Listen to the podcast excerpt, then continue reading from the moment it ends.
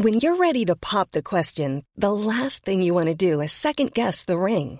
At Bluenile.com, you can design a one of a kind ring with the ease and convenience of shopping online. Choose your diamond and setting. When you find the one, you'll get it delivered right to your door. Go to Bluenile.com and use promo code LISTEN to get $50 off your purchase of $500 or more. That's code LISTEN at Bluenile.com for $50 off your purchase. Bluenile.com code LISTEN. Ahora inicia A la Una con Salvador García Soto. A la Una. Donde la información fluye, el análisis se explica y la radio te acompaña. A la Una con Salvador García Soto. A la Una. Comenzamos. Hemos avanzado muchísimo en eh, el camino por la lucha por la igualdad.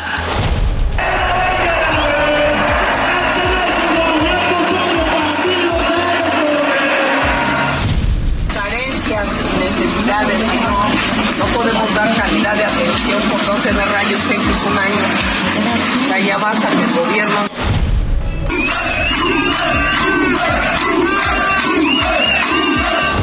Estos ministros, y me gustaría que me contestaran, violan la Constitución, en particular, en especial, violan el artículo 127 de la Constitución.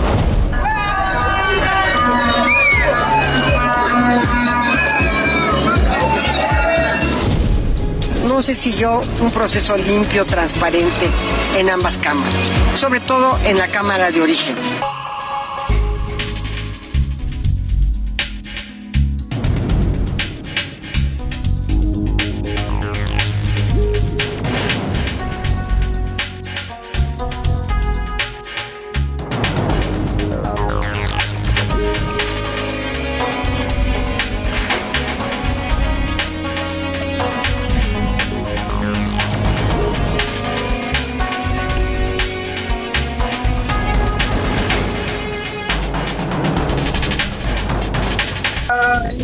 La una de la tarde en punto en el centro de la República y los saludamos con mucho gusto. Estamos iniciando a esta hora del mediodía a la una, este espacio informativo que hacemos para usted todos los días, a esta hora misma del día, justo cuando el reloj marca la una de la tarde con dos minutos. Estamos listos para informarle, para entretenerle y también para acompañarle en esta parte, justo en este momento de su día, en este viernes, viernes 23 de junio. Mucho que informar, mucho que comentarle en este día. Estamos iniciando el fin de semana, por supuesto, antes de relajarnos y de distraernos ya con el descanso del fin de semana. Vamos a tenerle toda la información más importante, solo lo más importante que haya ocurrido en la ciudad, en la República y en el mundo. Se lo vamos a estar reportando aquí en las siguientes dos horas de a la una. Quédese con nosotros en este espacio, donde quiera que me esté escuchando y donde quiera que esté usted y la actividad que esté realizando en este momento del día, le vamos a estar acompañando con la mejor información, el mejor análisis y las historias de este día.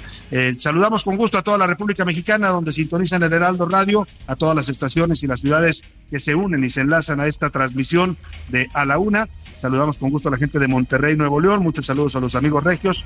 A la Perla Tapatía, Guadalajara, Jalisco, allá en el occidente de México. Muchos saludos también a los amigos tapatíos, a la gente de la comarca lagunera. Saludos a todos los que nos escuchan en esa zona del noreste de la República. A la gente que nos escucha en Oaxaca capital, también muchos saludos. Igual que a la gente que nos escucha en Mérida, Yucatán, en Tepic, Nayarit, en Tampico, Tamaulipas. También saludamos con gusto a la gente de Chilpancingo, Guerrero, a todas las ciudades que sintonizan el Heraldo Radio y a los que nos escuchan también, además de nuestras frecuencias en el país a través de internet. Les mandamos saludos. Ya sabemos que hay gente que nos escucha en Ciudad del Carmen, Campeche, por internet. Les mandamos un saludo.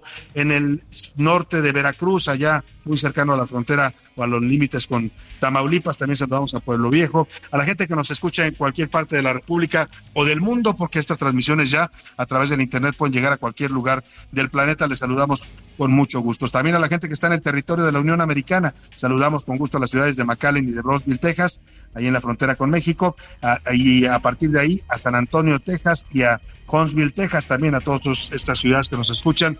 Más al norte, en Chicago, Illinois, allá saludamos a la gente de Airville, Chicago, que nos escucha a través de las frecuencias de No Media Radio, radio perdóneme, y al, al lado de Chicago está el estado de Iowa, donde también tenemos dos emisoras en las ciudades de Cedar Rapids y de Independence, Iowa. Dicho esto, vámonos a los temas que le tenemos preparado, deseando que este viernes vaya marchando bien para usted, que haya comenzado bien el día, que a esta hora del mediodía pues ya esté usted avanzando en sus pendientes, en sus objetivos, en sus tareas. Vamos a eh, estarle, por supuesto, acompañando. Y si se le ha atorado algo, si hay problemas, contratiempos, siempre se lo decimos y se lo decimos de corazón, ánimo, ánimo que nos queda todavía la mitad de este día y lo que viene del fin de semana para tranquilizarnos y resolver y enfrentar cualquier problema que se nos esté complicando. Y ahora sí, le decía, vamos a los temas informativos. Por ahí anda José Luis Sánchez. Te saludo, José Luis, ¿cómo estás? Salvador García Soto, buen viernes, buen fin de semana. Tenemos mucho que informarles, como bien eh, ya nos ah, este, adelantabas. Y mira, contra ellos, hoy el presidente López Obrador se lanzó duro contra la Suprema Corte Salvador luego de la definición de ayer de tumbarle ya totalmente el plan B electoral. Los llamó y literalmente les dijo que son el supremo poder conservador. Ya les cambió el nombre Salvador, a la Suprema Corte de Justicia.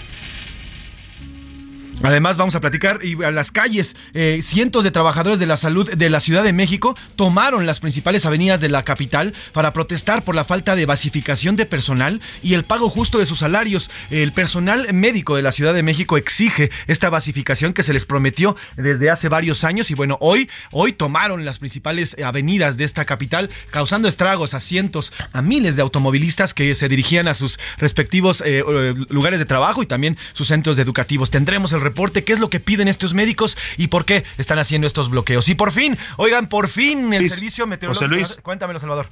José Luis, vaya bloqueos los que los que vimos hoy de los médicos que están exigiendo pues eh, básicamente lo que les corresponde por ley, que les den una base de trabajo, que les paguen salarios justos. Veía yo algunas pancartas de estas manifestaciones que ha habido aquí en la Ciudad de México y pues son bastante justas. Algunas decían, en la pandemia fuimos héroes hoy se han olvidado de nosotros y tienen toda la razón, José Luis, así como los, los exaltamos y los reconocimos durante la pandemia por su trabajo, pues sí, heroico, sobrehumano que realizaron muchos de ellos, enfermeras, trabajadores de hospitales, médicos, pues ahora es momento de reconocerles ese esfuerzo y de concederles esto que están exigiendo en las calles. Y también por fin el servicio, eh, el servicio meteorológico nacional confirma que ya hoy se termina la ola de calor. Eh, aún si este viernes habrá temperaturas de más de 30 grados aquí en la Ciudad de México, se espera que el mes de julio eh, pues bueno, vamos a tener una semana de descanso, haga usted cuenta del calor, dice el Servicio Meteorológico Nacional de la Conagua, que termina hoy, pero que a partir del primero de julio nos viene otra ola de calor, así es que pues a seguirse cuidando es algo que nos vamos a tener que habituar ya a estas elevadas temperaturas. En la segunda hora de la una le vamos a contar sobre la autopista Zapotlanejo Lagos, donde ocurrió esta terrible tragedia, más de 15 vehículos involucrados en un fatal accidente, seis personas muertas. Ayer cuestionábamos qué fue lo que pasó primero para que se ocurriera el accidente, ya supimos que era un incendio de pastizales que eliminó la visibilidad en la carretera y las dudas que surgen es ¿Por qué ninguna autoridad acudió a, apagar este incendio a tiempo antes de que provocara una tragedia? Y lo otro, ¿por qué tardaron tanto en llegar los servicios de rescate? Mm, digo, las tragedias son las tragedias y los accidentes son los accidentes, siempre van a pasar, pero hay responsabilidades humanas que pueden evitarlo o por lo menos atenderlo de manera urgente. Y esta autopista es una autopista concesionada en la que usted paga porque le den servicios de auxilio que tardaron bastante en llegar. Vamos a hablar de este tema también en la una y también, por supuesto, vamos a hablar de los deportes. Oscar Mota nos va a contar de esta canasta de tres puntos que se aventó Jaime Vázquez, Jaime Jaquez, perdóname, Junior. Fue el primer mexicano en ser seleccionado en la primera ronda del draft en la NBA. El primer mexicano que en este mercado de jugadores que es tan elitista, tan selectivo de la NFL, fue comprado por un equipo. Desde hace 23 años, ningún mexicano había sido elegido en este draft de la, N, eh, de la NBA. Además, Juegos Centroamericanos, nos va a platicar Oscar Bota del debut de Jimmy Lozano como técnico de, la selección nacional y también de la guerra civil ah, en el béisbol, los Diablos contra Tigres, esos partidos que ya son míticos en la Liga Mexicana de Béisbol, nos va a platicar de todo eso Oscar Mota. Los curuleros de San Lázaro hoy le van a cantar al plan B, le van a dar las exequias al plan B de López Obrador, este plan electoral que ya no, ya no pasó porque la Corte decidió que era inconstitucional. En el entretenimiento, destapes, Anaya Arriaga nos va a contar qué famoso y polémico actor se destapó para la presidencia de México en 2024. Hasta los actores, ya no solo las corcholatas y todos los aspirantes que tenemos ya más aspirantes eh, que cargos para repartir. Bueno, pues ahora también un famoso actor dice que quiere ser candidato a la presidencia, nos va a contar Anaya Arriaga. Como ve, tenemos un programa variado, un programa con mucha información, con muchos temas. Hoy en la música vamos a estar rindiendo homenaje de nueva cuenta, lo hicimos la semana pasada, al Pride Month o al mes del orgullo gay este mes que está ya, estamos a punto de empezar a cerrar, porque mañana aquí en la Ciudad de México se realiza el desfile del orgullo gay. La, comunidad LGBTQI más va a celebrar mañana con un enorme desfile en la capital de la República. Viene gente de todos lados de México a participar en este desfile. Ya hubo varios desfiles en distintas ciudades de la República, ya se dieron estos eventos donde la comunidad LGBT, TTQ y más salen a celebrar, pero también a exigir el respeto a sus derechos, el reconocimiento a la diversidad sexual, que cese la homofobia, que cesen los crímenes de odio contra las personas de esta comunidad. Y ahora le toca turno a la Ciudad de México. Vamos a estar homenajeando pues la diversidad sexual y el desfile de mañana en la música de A la Una. También, también vamos a tener aquí en la cabina, pues eh, vamos a consentir a los más pequeños. Vamos a regalar cinco pases dobles para el show de la granja de Simón y su espectáculo exacto. Es un espectáculo teatral para niños. Se despide este espectáculo que ha estado en México con dos últimas funciones que van a ocurrir este 24 y 25 de junio, es decir, sábado domingo en el Teatro Cultural eh, Teatro 2, en el Centro Cultural Teatro 2 y bueno, pues vamos a estar regalando boletos para que se vayan los niños y por supuesto sus papás o quienes los quieran acompañar a, estos, a este espectáculo. Ya le daré más adelante la dinámica para que se lleve estos boletos. Por lo pronto, vámonos a las preguntas de este día para que usted, como siempre lo hace y nos da gusto que lo haga, participe y nos ayude a hacer este programa que es suyo. En A la Una te escuchamos. Tú haces este programa. Esta es la opinión de hoy.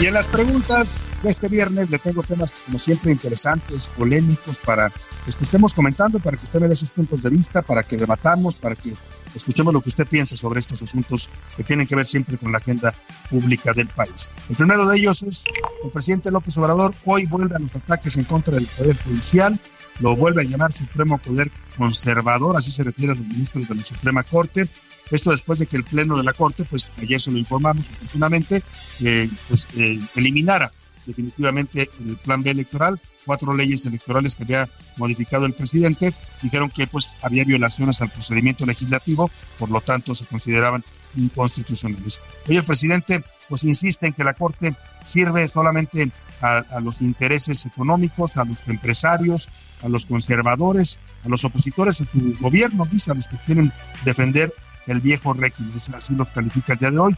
Yo le quiero preguntar a usted, ¿qué piensa ante estas descalificaciones y ataques del presidente por el trabajo que hacen los ministros y los jueces también y magistrados en este país? ¿Qué opina usted de la Suprema Corte de Justicia y de las decisiones que ha tomado en varios temas importantes? Uno de ellos, el último, es este tema de la reforma electoral. Le doy tres opciones para que me responda. ¿Son un poder al servicio de conservadores, como dice el presidente? No, son un poder autónomo, independiente y un poder del Estado mexicano que decide eh, bajo la ley y la constitución. O de plano, el presidente no tiene tolerancia a la frustración y cada que pues no le sale algo bien, se va contra atacar a diestra y siniestra a cualquiera que esté en contra de lo que él piensa. El eh, segundo tema tiene que ver con este desfile que ya le decía va a ocurrir mañana de la comunidad LGBTT y más. La diversidad sexual saldrá mañana a las calles en esta Ciudad de México, provenientes de muchas partes del país y también incluso de otras partes de la República. Se ha convertido ya en una tradición, es hasta un espectáculo. ¿eh? Hay muchas familias que van también a ver este, este desfile. Es una fiesta pacífica, una fiesta tranquila. Sí es mucha gente. La última vez se reportaron cientos de miles de personas participando. Si usted va a ir, pues tome sus precauciones, busque un lugar seguro para ver pasar el desfile, use bloqueador porque oiga, el sol está muy intenso, váyase con ropa fresca y participe de esta fiesta. No solo van las personas de la diversidad sexual, también van muchas familias, padres, madres de, personas de la diversidad sexual que van a apoyarlos y expresar su, su, su, respaldo a estos movimientos y a la defensa de sus derechos. Eh, yo le quiero preguntar en el marco de este desfile y de este mes del orgullo gay, si usted está a favor o en contra de este tipo de marchas y desfiles y del llamado Pride Day o Día del Orgullo. Le doy tres opciones para que me responda. Sí, son una comunidad importante en la sociedad y hay que apoyarlos. No, no hay ningún motivo para marchar, no estoy de acuerdo con ese tipo de exhibiciones y expresiones públicas. O amor es amor, más allá del género o el sexo o la preferencia sexual. Y finalmente le pregunto, de acuerdo con el Servicio Meteorológico Nacional, ya le decía, la ola de calor que nos ha estado pues casi asando, literalmente así se siente uno cuando anda en la calle bajo el rayo del sol, incluso en las noches es difícil dormir por tanto calor. Eh, pues esta ola de calor terminaría, según dice el Servicio Meteorológico Nacional, hoy viernes y mañana y la próxima semana tendremos días un poco más frescos en espera de que llegue el mes de julio, porque para el primero de julio está pronosticada el inicio de una nueva ola de calor. Le quiero preguntar si usted está prevenido o, listo ya, si, si con esto que hemos tenido de calor se está preparando ya para las altas temperaturas, que dicen los especialistas cada van a ser más frecuentes, no solo las altas, muy altas temperaturas, sino también muy bajas, los climas extremosos, pues producto de este fenómeno del cambio climático que hemos provocado los seres humanos. Yo le pregunto y le doy tres opciones para que me conteste. No, no, no me estoy preparado. Lo ocurrido en estas semanas fue algo extraordinario. Sí, yo ya me preparé para que las olas de calor no me agarren desprevenido, ¿no? Hay gente que se a comprar ventiladores, a refrescarse, a no sea surtirse de hielo, de bebidas, qué sé yo. Eh, o de plano, hay que prepararnos ya para enfrentar cada vez temperaturas más extremas en los dos sentidos, tanto en frío como en calor. El número para que nos marque, nos haga ya sus comentarios, sus puntos de vista sobre estos temas que le planteo, 5518 41 51 99, también es el número donde más adelante le regalaré pases para el teatro infantil. Así es que comuníquese con nosotros, mándenos sus mensajes, sus puntos de vista, lo puede hacer a través de mensajes de texto o de voz. Usted decida cómo quiere hacerlo. Aquí lo que le garantizamos siempre, todo este equipo de profesionales, es que su opinión siempre será escuchada y siempre también saldrá al aire. Y ahora sí, nos vamos al resumen de noticias, porque esto como el viernes, como el fin de semana, ya comenzó. Relaciones. La Universidad Nacional Autónoma de México abrió un nuevo centro de estudios en la Universidad de La Habana para impulsar el intercambio académico con instituciones de Cuba. Refrescada. Ante las altas temperaturas en la Ciudad de México, personal de la Dirección General de Zoológicos y Conservación de la Fauna Silvestre ofrece hielo y paletas congeladas a animales de los tres zoológicos de la ciudad para mantenerlos frescos. Llegó para quedarse. El gobierno de la ciudad anunció que la antimonumenta que levantaron colectivos feministas se mantendrá en su lugar, pero la réplica de una mujer gobernante prehispánica se colocará a unos metros en un camellón del mismo cruce de paseo de la Reforma. Bajo fuego.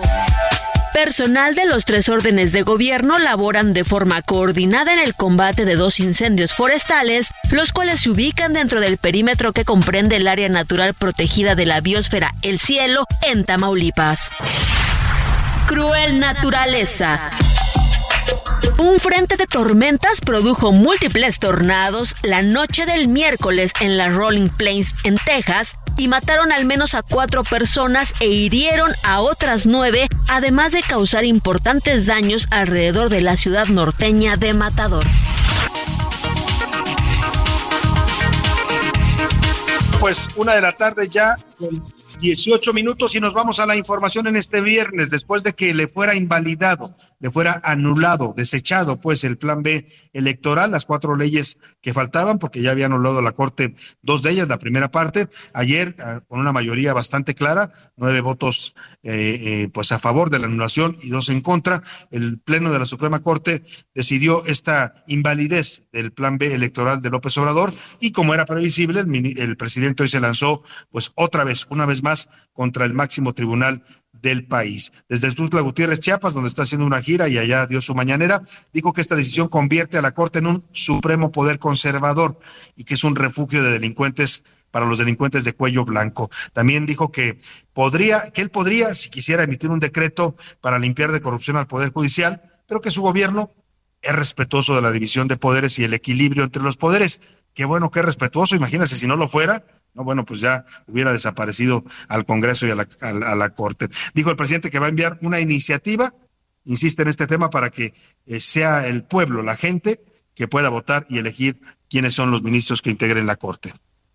Yo esto más que nada como una actitud política de protección, de defensa de los intereses de una minoría rapaz y corrupta. Está encumbrando a el Poder Judicial, convirtiéndolo en un supremo poder conservador. Ahí es donde se están queriendo refugiar los delincuentes de cuello blanco. ¿Qué es lo que hay que hacer? Voy a enviar una iniciativa de reforma a la Constitución y que se elijan a los jueces, que el pueblo elija a jueces, a magistrados y a ministros, como se hizo en la época del presidente Juárez. Oiga, bueno, ese es el punto de vista del presidente. Ya lo conocemos porque lo ha repetido constantemente en los últimos meses, a partir de que la Corte también pues, ha tomado un papel más, eh, digamos, protagónico en la definición de estos temas de constitucionalidad que le han llegado Oiga, no anda la Corte buscando temas eh, para, para golpear al presidente, son, son eh, controversias, acciones de inconstitucionalidad que presenta la oposición, que presentan empresarios, y la Corte está obligada a atenderlas y a resolverlas con base en la Constitución. Bueno, le platico esto porque pues no todos están de acuerdo dentro de la 4T en esta posición tan drástica y tan radical del presidente eh, que, que critica y cuestiona los, los motivos que tiene la Corte para emitir estos fallos. Eh, por ejemplo, la senadora Olga Sánchez Cordero, senadora por Morena, exsecretaria de Gobernación, opinó sobre esta decisión que tomó la Suprema Corte, en este caso del Plan B electoral, y dijo que para ella, pues sí, el fallo de la Corte es el resultado de un proceso legislativo atropellado, que es el criterio que al final utilizan los ministros, el ministro ponente, Javier Laines y validan nueve ministros de que hubo violaciones eh, eh, al proceso legislativo. Y dice pide la senadora Sánchez Cordero que se haga una reflexión al interior de Morena de si vale la pena pues estar atacando a la Corte o reconocer eh, su, su, su actuación constitucional. Nosotros tenemos que hacer una reflexión personal hacia el interior de las cámaras, cómo mejorar nuestro trabajo legislativo y nuestros procesos legislativos para no tener que enfrentar invalideces por procesos legislativos y que no entre la Suprema Corte al fondo. ¿Qué tenemos que hacer? Una reflexión al interior, una introspección. ¿Qué hicimos mal? ¿Qué tenemos que mejorar antes de echarle la culpa al vecino? Bueno, pues ahí está la opinión de la de la exministra eh, Sánchez Cordero, algo sabe del tema porque fue ministra de la Corte, una ministra importante en su tiempo, hoy es senadora de la República, fue secretaria de Gobernación y su opinión vale ¿eh? porque, eh, digamos, es autocrítica, o sea, sí le dice a los congresistas de su partido, de Morena, sobre todo que son los que hicieron estos procesos atropellados, como ella los llama, para aprobar estas leyes, pues sí les dice que si no quieren que la Corte les esté revisando el fondo de las leyes, que es lo que tanto molesta al presidente, pues que sean cuidadosos y revisen la forma en que actúan y cómo procesan sus iniciativas en el Senado y en la Cámara de Diputados. Por su parte, desde Pachuca Hidalgo, donde anda de gira de campaña, Marcelo Ebrard, aspirante a la candidatura presidencial morenista, dijo que él está a favor de una reforma al Poder Judicial. ¿Tú crees que la Corte está en una decisión política antes que legal? Bueno, no, no se puede disasociar lo político de lo legal, no, no diría yo. Pero sí es evidente que se tiene una posición política contraria a las iniciativas que ha promovido el Ejecutivo Federal y su mayoría en el Congreso. También se pronunciaron sobre este tema las otras corcholatas morenistas. Adán Augusto López anda en San Luis Potosí, dijo que el Poder Judicial está podrido, se fue más duro también Adán Augusto. Nueve ministros de la Corte se convirtieron en tinterillos de ocasión, volvieron a fallar a contentillo de los grandes intereses. Son unos hipócritas los ministros. Dijeron los ministros, ah, es que no hubo tiempo suficiente para discutir y para conocer de la iniciativa. Eh, Ricardo Monreal fue más cuidadoso y dijo que ya se esperaba esto, ya sabían ellos pues yo creo que Monreal también está reconociendo que hicieron estas leyes, perdóneme que la expresión, pero con las patas. No hay ninguna sorpresa para mí, era de esperarse. El presidente actuó de buena fe y va a insistir en la reforma. Estoy seguro que está esperando que pueda haber mayoría calificada, modificando primero la constitución y luego las leyes ordinarias. Bueno, pues ahí está la jefa de gobierno, Claudia Sheinbaum, bueno, ex jefa de gobierno, perdóneme, es que está, todavía están acostumbrados a los cargos, ahora también ya eh, aspirante morenista por Cholata, eh, pues eh, se pronunció en Twitter, dijo que el, ayer dijo que los ministros que invalidaron el llamado Plan B ni siquiera entraron a discutir El fondo dice era esperable, sistemático su comportamiento. Ya saben, vamos por el plan C a seguir haciendo historia. Nos vamos a la pausa y inauguramos la música de eh, homenaje al desfile del orgullo gay que se va a ocurrir mañana aquí en la Ciudad de México con esta canción A Little Respect, una canción del grupo británico o un poco de respeto del grupo británico de Erasure que en 1988 hablaba por primera vez abiertamente de una relación gay en una canción, se convirtió esta canción en uno de los himnos de la comunidad.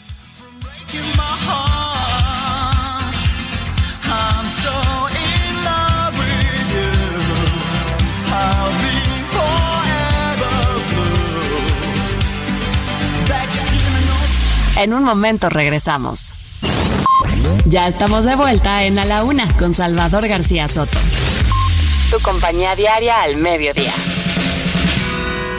La rima de Valdés. ¿O de Valdés la rima? ¿Qué onda con el superpeso? La moneda de Morelos. El dinero está de pelos. Hasta le quieren dar beso. Pero cuidado con eso de aquello de las remesas. A mí ni me llegan esas transferencias del gabacho, que es financiero a papacho para pobres y pa' fresas. Pero el hecho de que estamos contra el dólar muy acá, en una de esas será que nos meta en un problema, porque todito en extremo es malo. En exportaciones está habiendo problemones porque todo se encarece. Y pues no es lo que parece, en empresas hay presiones. Esto no es como en la cancha jugando contra los gringos. Se va Coca y me porque es un pingo, y ya ni queda la mancha. Aquí no hay manga tan ancha, no se trata del tamaño, del peso, pues por el caño se esfuma si esto fluctúa. Esto así no se evalúa, puede hacernos mucho daño. La primera marcha del orgullo gay en México tuvo lugar en la Ciudad de México en junio de 1979. Si bien no fue la primera manifestación pública de un grupo de personas homosexuales, sí se trató de la primera en ser identificada en nuestro país de forma pública.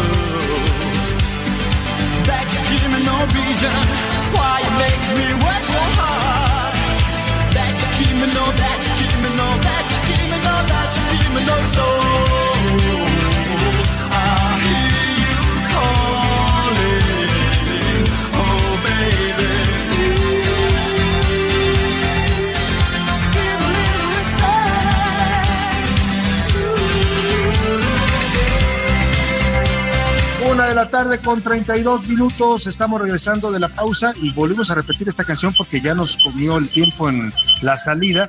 Es la canción que ya le comentaba, se llama A Little Respect o Un poco de respeto, de, es de la banda británica Erasure, una canción de 1988. Una época en que la comunidad gay adoptaba canciones como propias, aunque la letra no fuera necesariamente explícita sobre una orientación sexual. Había todavía mucha pues eh, represión, digamos que los músicos gays, todavía muchos de ellos estaban en el closet, ¿no? Bueno, había casos ya eh, como Juan Gabriel en México, o Miguel Bosé en España, o Elton John en, en el rock británico, que pues tardaron mucho en confesar o en salir del closet, como dicen, en hablar de su orientación sexual. Y esta canción por eso tiene un simbolismo especial para la comunidad LGBT, TTQI más, ¿no? Porque en 1988 surgió esta canción que dice una parte textual de la letra, me abrirás los brazos, podemos hacer el amor y no la guerra y vivir en paz con nuestros corazones, estoy tan enamorado de ti, ¿qué religión podría llevar a un hombre a abandonar a su amante? Bueno, pues eso hacía que estos mensajes que se mandaban todavía un poco en clave en las letras fueran canciones que la comunidad eh, gay adoptara como un himno. Escuchamos un poco más de un poco de respeto de Erasure en 1988 y seguimos con más en este homenaje a la diversidad sexual aquí en A la Una.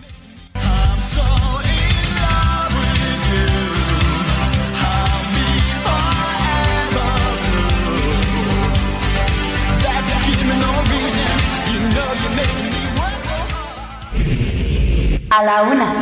Con Salvador García Soto. El ojo público. En A la Una tenemos la visión de los temas que te interesan en voz de personajes de la academia, la política y la sociedad. Hoy escuchamos a Jimena Céspedes en hashtag La conversación en tiempo real. El ojo público. La semana estuvo muy movida en términos de calor, falta de agua, pero especialmente por la emergencia del sistema eléctrico en México. Un 66% de la opinión pública considera el tema como negativo. Señalan que hay falta de luz y apagones en diferentes localidades a lo largo de México, un aumento de la demanda de electricidad que puede afectar a múltiples industrias, que una de las causas fue eliminar el horario de verano y que CFE no tiene forma de aumentar su capacidad ni hay más líneas de transmisión. Del lado positivo, un 26% de la conversación destaca las declaraciones del presidente Andrés Manuel López Obrador sobre que no hay problema en el sistema, derivado de la demanda por las altas temperaturas a lo largo del país. En cuanto al proceso de elección interna de Morena, la semana para ellos estuvo cargada de actividades. Quien más alcance digital tuvo fue Claudia Sheinbaum, con más de 81 millones de personas, y quedó un 68% de positivos, mencionando que es tiempo de que gobierne una mujer. Marcelo Ebrard y Adán Augusto llegaron los dos a un alcance cercano a los 53 millones de personas. El hashtag Mejor Marcelo fue utilizado para apoyar al candidato Ebrard, mientras que señalan que Adán Augusto es quien continuará realmente con el proyecto de la Cuarta Transformación. Finalmente, Ricardo Monreal está más lejos, solo 33 millones de alcance, y con unos negativos por encima del 57%. Mencionan que esto es reflejo de sus decisiones, en las que en ocasiones ha traicionado a Morena. El personaje de la semana fue el Titanic. Lo revivió la audiencia digital tras la pérdida y luego confirmación de la implosión del sumergible Titán, con cinco personas a bordo, que había ido a ver los restos de esa embarcación a unos 3.800 metros de profundidad. Toda la semana el tema fue tendencia, primero por la desaparición, luego por las expediciones de rescate, seguido por la confirmación de la implosión del submarino y la consecuencia y muerte de los tripulantes, y actualmente por todas las especulaciones relacionadas con la empresa, Ocean Gates Expedition, el costo de la experiencia, los millonarios que iban en ella y hasta la relación de algún tripulante con los fallecidos en el Titanic hace más de un siglo. Como dicen por ahí, Internet nunca acabes. Finalmente, las designaciones de los funcionarios públicos como reemplazo de los puestos que dejaron las llamadas corcholatas tras su renuncia para poder competir a la candidatura de 2024 fue un tema relevante en la agenda sociodigital. El nombramiento más sonado fue el de Luisa María Alcalde como secretaria de Gobernación, seguida de su reemplazo en la Secretaría del Trabajo, Mara Bolaños López. Parece que la juventud de ambos es lo que más le interesó a la opinión pública. Soy Jimena Céspedes y nos vemos la próxima semana en A la Una. A la una, con Salvador García Soto. Una de la tarde con 37 minutos. Escuchábamos con atención a Jimena Céspedes en esta eh, conversación que siempre nos trae sobre el hashtag, la conversación en tiempo real en su sección aquí en el Ojo Público.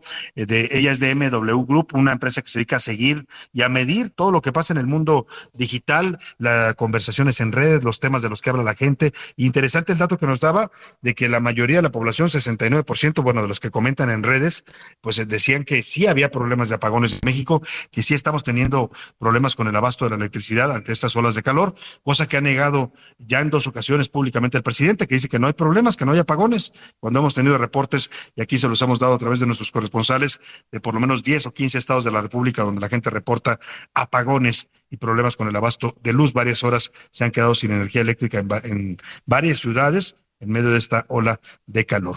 Oiga, y hablando de protestas, vamos a este caos vial que ha generado las protestas de médicos en diferentes puntos de la Ciudad de México. Hoy los trabajadores de la salud salieron a las calles para exigir lo que les deberían de dar por ley, por lo que dice la Constitución. Quieren mejoras laborales y están denunciando carencias también en el sistema de salud pública que pues los obliga a hacer un trabajo de mala calidad porque no tienen los insumos necesarios. Desde las nueve de la mañana los médicos y enfermeras y camilleros de la Secretaría de Salud de aquí del gobierno del capitalino salieron a las calles con carteles y pancartas que decían en la pandemia nos decían héroes, hoy nos han abandonado.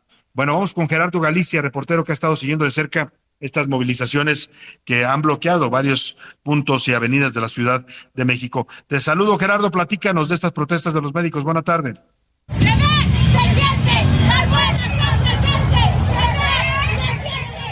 ¿Qué tal Salvador? Excelente tarde para exigir la homologación de su salario y la basificación. Profesionales de la salud colapsaron la ciudad realizando bloqueos simultáneos en distintas vialidades. Los cierres comenzaron cerca de las 9 de la mañana, donde médicos, camilleros, personal administrativo cerraron incluso la autopista México-Cuernavaca, la calzada Legaria, el circuito interior, también la avenida Eduardo Molina, Fray Servando Teresa de Mier, el eje 1 Norte, entre muchas otras, para poder presionar a la Secretaría de Salud y Gobierno Capitalino para así poder conformar una mesa de diálogo. Finalmente fue cerca de las 11 de la mañana que esta reunión se logró concretar para eh, los próximos días, donde se van a reunir las partes involucradas y tratar de llegar a un acuerdo. De lo contrario, los trabajadores de la salud Salvador han informado que volverían a bloquear las calles, pues a lo largo de 10 años las autoridades han prometido su basificación y es tiempo que sencillamente no ha sido otorgada. Por lo pronto es el reporte, seguimos por supuesto muy pendientes. Hasta luego. Muchas gracias, Gerardo Galicia.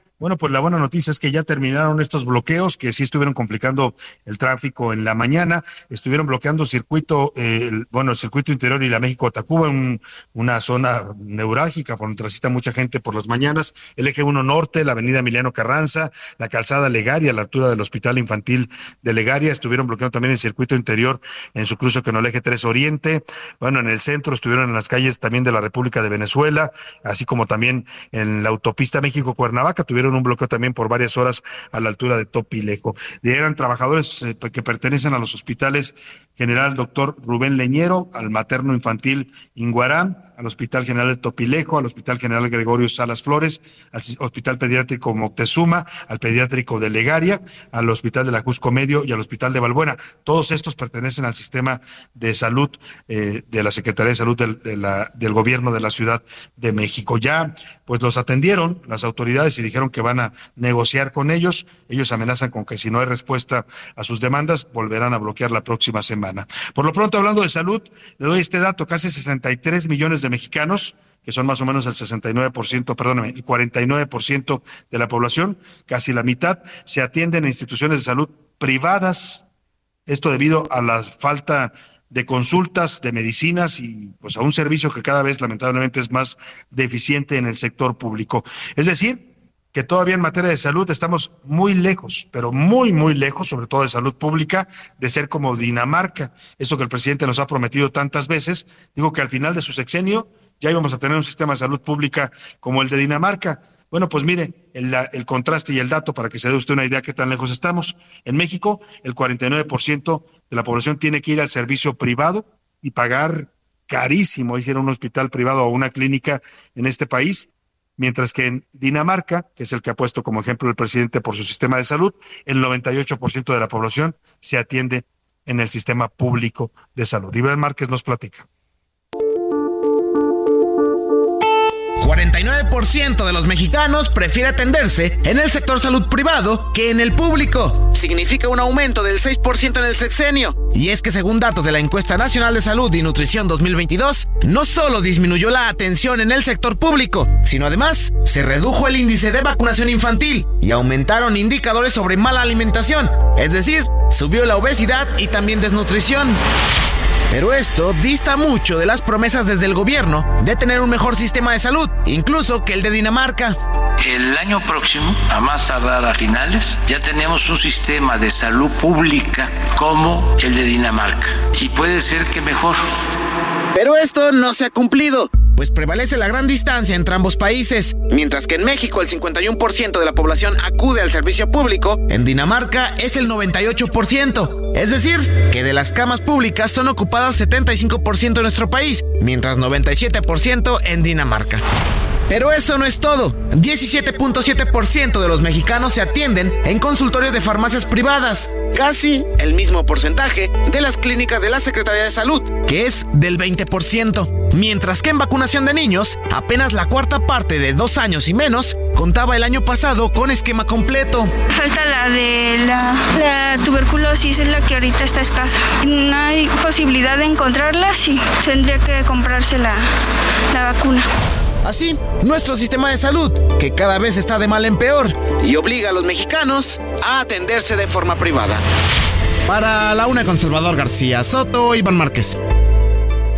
Bueno, ahí están los datos, ¿eh? Y ojo, no son datos mm, que nosotros estemos inventando ni datos que alguien haya calculado al, vapor, no. Son datos oficiales, estos que les damos de la Secretaría de Salud. Aparecen en un reporte de la Secretaría de Salud Federal sobre cuál es la situación en este momento eh, los, de los mexicanos, en donde se están atendiendo cuando tienen problemas de salud.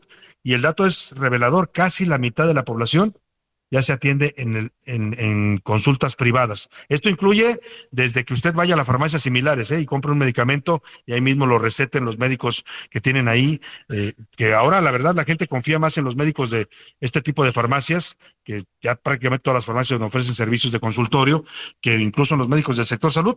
Eso se colige de este dato, donde el 49% de la población ya está prefiriendo ir a consultas privadas, desde la farmacia de la esquina hasta el hospital más caro, ¿eh? porque hay de todo en el sector privado de la salud.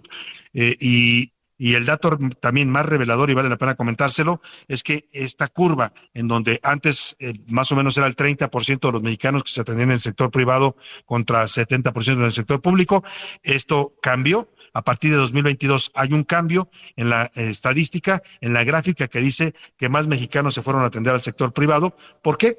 pues porque el sistema de salud pública, se, que ya veníamos en una crisis, así la heredó, es cierto, el gobierno de López Obrador, pero con él nos fuimos literalmente hasta el suelo en materia de salud pública y eso obligó a muchos mexicanos pues a buscar opciones privadas y a tener que gastar de su bolsa aun cuando pagan cuotas al Seguro Social o cualquier sistema de salud, tienen que ir a comprar medicinas porque no se las da el sector público. Bueno, ahí vamos a estar siguiendo este tema de cerca por lo pronto. Vamos a hablar de este de esta noticia que ayer se generó y que hoy continuamos porque el presidente reaccionó a esto. Yo también le, presentaba la reacción de la senadora Sánchez Cordero al tema del plan B electoral. Eh, Importante hablar de ello porque pues es una, una reforma que fue muy cuestionada en su momento y que se dijo pues tenía intenciones de prácticamente apropiarse del INE, de disminuirlo en sus funciones, en fin, toda la polémica que se desató, las marchas de la sociedad que salieron a defender al INE, la marcha también con la que contestó el presidente. Pero para hablar de este tema y de lo que significa esta decisión de la Suprema Corte, hago contacto con la consejera electoral del INE, Carla Humphrey. Consejera, ah, todavía no está en la línea, ya, ya la están poniendo en la línea, se cortó la comunicación. En un momento más vamos a hablar con ella para que nos dé su punto de vista, eh, porque, bueno, pues esta ley en su momento preocupó mucho a la sociedad mexicana y, por supuesto, a los integrantes del INE, porque pues, prácticamente los modificaba todas sus funciones. Carla Humphrey, consejera electoral del INE, la saludo con mucho gusto. Buenas tardes. Hola, mucho gusto saludarte y gracias por este espacio. Muchas gracias, eh, consejera, gracias por tomarnos esta llamada. Eh, pues le pregunto primero su, su reacción y su comentario ante esta decisión que ayer toma la Corte, que si bien no era sorpresa, ya se esperaba, pues finalmente termina por aniquilar este llamado Plan B electoral del gobierno federal. Eh, bueno, pues la verdad es que creo que es una muy buena noticia para México. Finalmente ya tenemos certeza sobre el marco normativo con el cual vamos a organizar el proceso electoral porque, bueno, si bien estaba suspendido, pues no estaba resuelto en definitiva y pues todavía eh, había en ciernes la posibilidad de que el proceso no esté en septiembre, sino hasta noviembre, y con una serie de actividades, incluso presupuestales, de reglamentación, de colaboración con los institutos locales para el siguiente proceso electoral. Así que creo eh, que es una decisión muy importante, una decisión que dota de certeza no solo a las autoridades electorales, también a los partidos políticos y a la ciudadanía de cuál es el marco jurídico que va a aplicar para el proceso electoral 2024. Y pues yo, como lo puse ayer, me parece que es una muy buena noticia para nuestro país. Claro, en ese sentido, consejera, eh, la decisión que toma la Corte, esta votación mayoritaria, hoy escuchamos reacciones pues de todo tipo. Las del presidente López Obrador son, son duras en cuanto a cómo interpreta él este fallo. Escuchábamos también a la senadora Olga Sánchez Cordero, que pertenece también al movimiento del presidente, diciendo que pues los diputados tendrían que ser más cuidadosos. ¿Usted ve, como dice el presidente, alguna invasión de poderes por parte de la Corte al, al tomar estas decisiones o cree que el fallo está pegado, digamos, a lo que son las funciones constitucionales del máximo tribunal?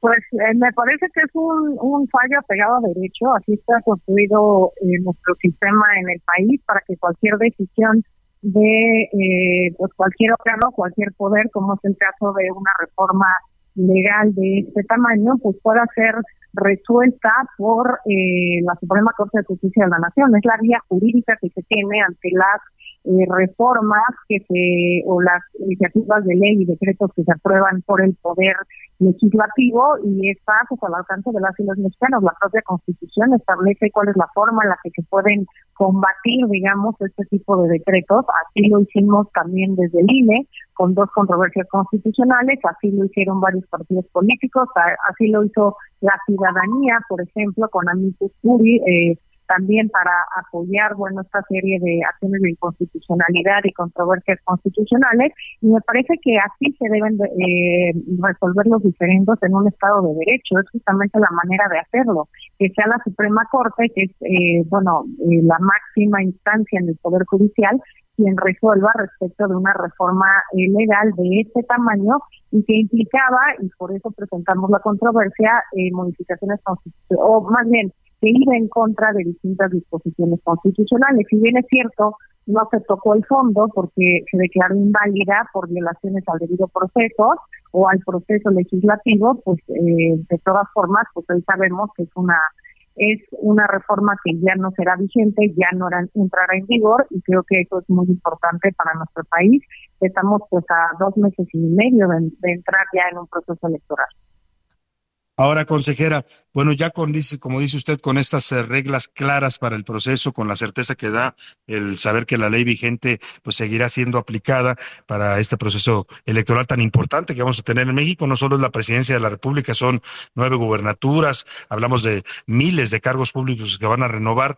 Eh, yo le quiero preguntar sobre lo que está ocurriendo ahora y el papel del INE, porque platicábamos con usted la semana pasada de esta visita que le hicieron al presidente López Obrador y a partir de ahí y también de lo que estamos viendo en Morena, este proceso, pues que parece tan anticipado, que parece, dicen que no es campaña, pero al final es una campaña, dicen que no es cargo para ser candidatos a la presidencia, pero al final sabemos que sí. Eh, y, mucha gente se empieza a preguntar, ¿y qué pasa con el INE? ¿Por qué no se ha pronunciado al respecto? ¿En qué momento va a empezar a fiscalizar, a sancionar o a opinar sobre este proceso eh, que está llevando a cabo el partido Morena? ¿Y cuándo vamos a ver al INE, eh, digamos, entrar a este tema? Eh, bueno, yo no formo parte de la Comisión de Quejas y Denuncias, pero la Comisión de Quejas y Denuncias ya ha adoptado distintas medidas cautelares en su vertiente de tutela preventiva respecto a esta serie de, esta serie de actos.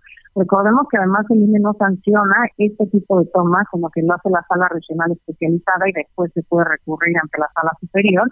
Y también pues eh, tenemos eh, muchas eh, quejas ya que se han presentado también contra distintos personajes de otros partidos políticos que bueno pues también están señalando que pues estas aspiraciones digamos y bueno, el tema es que el INE pues ya debe conocer la semana pasada lineamientos. Con base en esto, por supuesto, eh, determinaremos si hay sanciones o no a estos lineamientos. La fiscalización, por otro lado, es permanente y continua de todos los partidos políticos, de aspirantes y de precandidatos, pero eh, pues me gustaría compartir contigo y con la ciudadanía que, bueno, en este país, en un estado de derecho, rige el debido proceso. Nosotros tenemos que hacernos de las pruebas, dar audiencia y eh, entrar, digamos, y por las distintas etapas que se tiene dentro de tanto el desahogo de quejas como los procesos de fiscalización. No son procedimientos automáticos ni que se resuelvan en un minuto y eh, pues nosotros tenemos que actuar con la ley en la mano, eh, con el derecho guiando todas las actuaciones de la autoridad electoral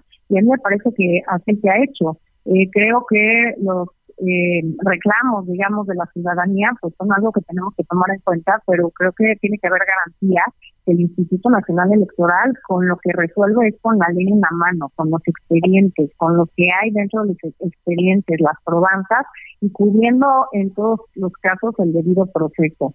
Sí, son procesos que se toman tiempo, por ejemplo, eh, pues en fiscalización tenemos que comprobar cada ingreso, cada gasto que esté debidamente comprobado, que tenga un objeto partidista de gasto, que podemos preguntar también a cualquier autoridad o a cualquier particular respecto a los gastos que ha tenido en relación con partidos políticos, pero eso claramente toma tiempo, no se resuelve de la noche a la mañana. Así es que pues creo que la ciudadanía tiene que tener certeza que este instituto actuará con transparencia, con legalidad, con imparcialidad y con apego a derecho. O sea, no hay un INE sometido o domesticado, como empiezan algunos a, decir, para que quede claro, consejero.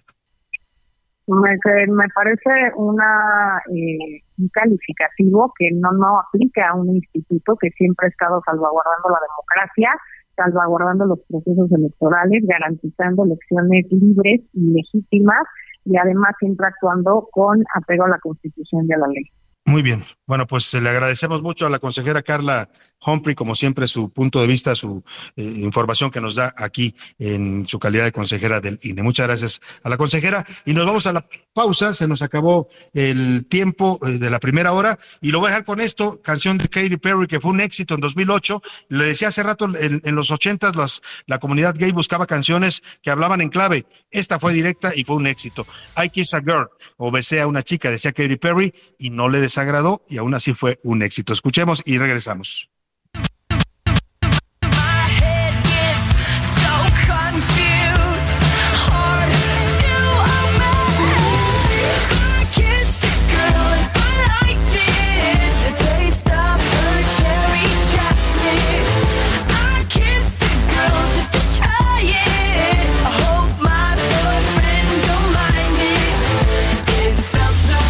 En un momento regresamos.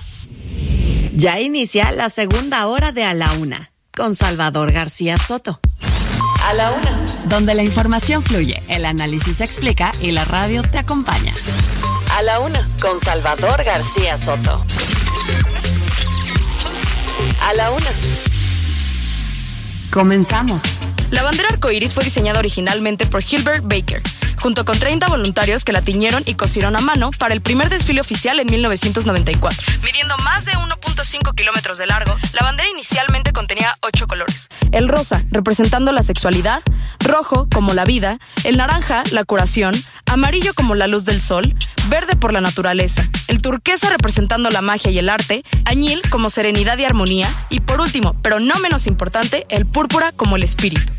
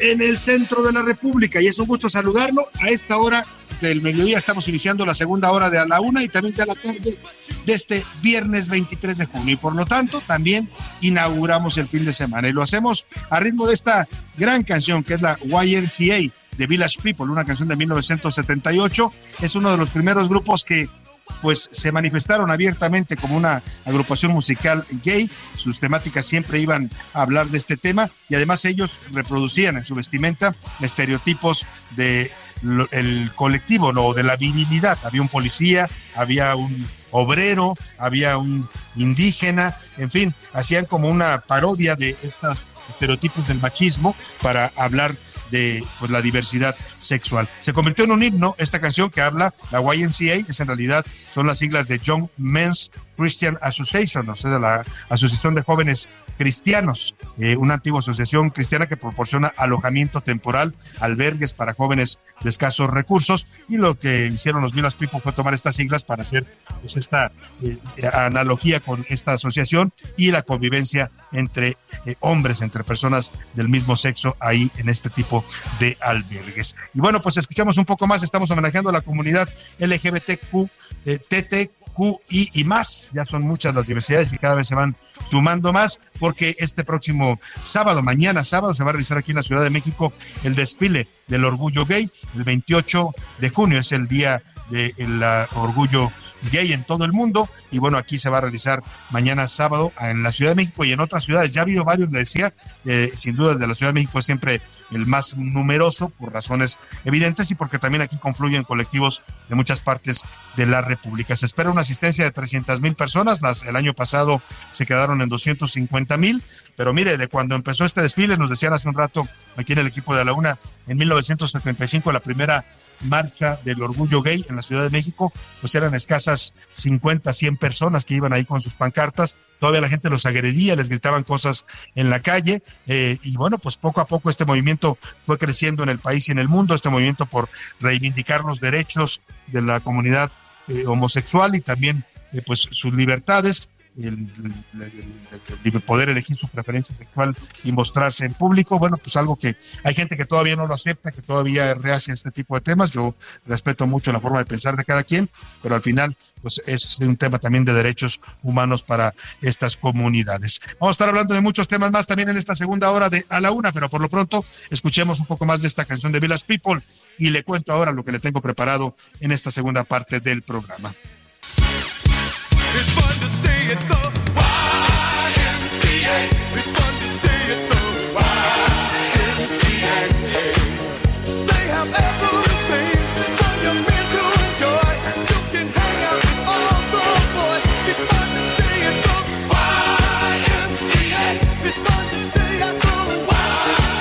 Segunda hora de a la una del desfile Pride, por supuesto que se prepara para mañana sábado. Están convocado, convocando a las 10 de la mañana en el Paseo de la Reforma. Si usted va a tener actividades por esta zona del primer cuadro de la ciudad, el corredor de Reforma Chapultepec, pues no se acerque por ahí, por lo menos hasta la una, dos, tres de la tarde, que va a durar la movilización, que por lo que se prevé va a ser bastante grande. Le voy a contar también en esta segunda hora de la tragedia ocurrida en este accidente carretero en la autopista Zapotlanejo Lagos y las preguntas que dejan este tipo de hechos ante autopistas concesionadas que nos cobran tarifas de peaje muy altas, pero no nos dan seguridad y tampoco nos atienden cuando sufrimos una emergencia. Vamos a conversar con Jesús López, que da voz a Hades, es un personaje de la serie animada eh, para niños en Argentina, que fue todo un éxito. La Granja de Zenón es una serie para niños que ahora ya se convirtió también en un espectáculo y llegó a México. Vamos a dar pases dobles para que se vayan los niños y los papás este fin de semana a ver La Granja de Zenón en sus dos últimas funciones de sábado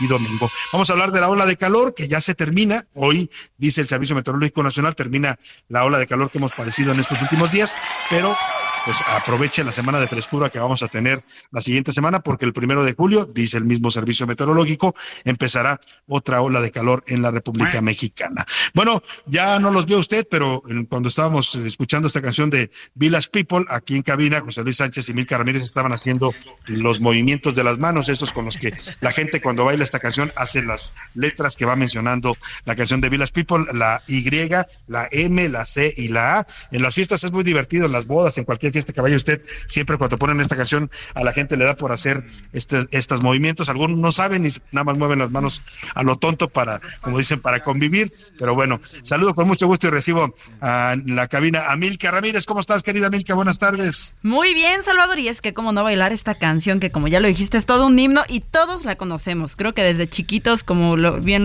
lo, estabas mencionando, en las fiestas, en las reuniones familiares, en todos lados suena en, en el andro también sonaba, en todos lados suena. Y sí, como dices, sabemos perfectamente bien los movimientos y hasta la tonada es como muy divertida, como muy amena, muy alegre, ¿no? ¿A, ti te salen bien las letras, Milka, cuando la bailas? Pues más o menos, la verdad es que no soy muy diestra, pero me divierto, le echo ganitas y eso es lo que importa.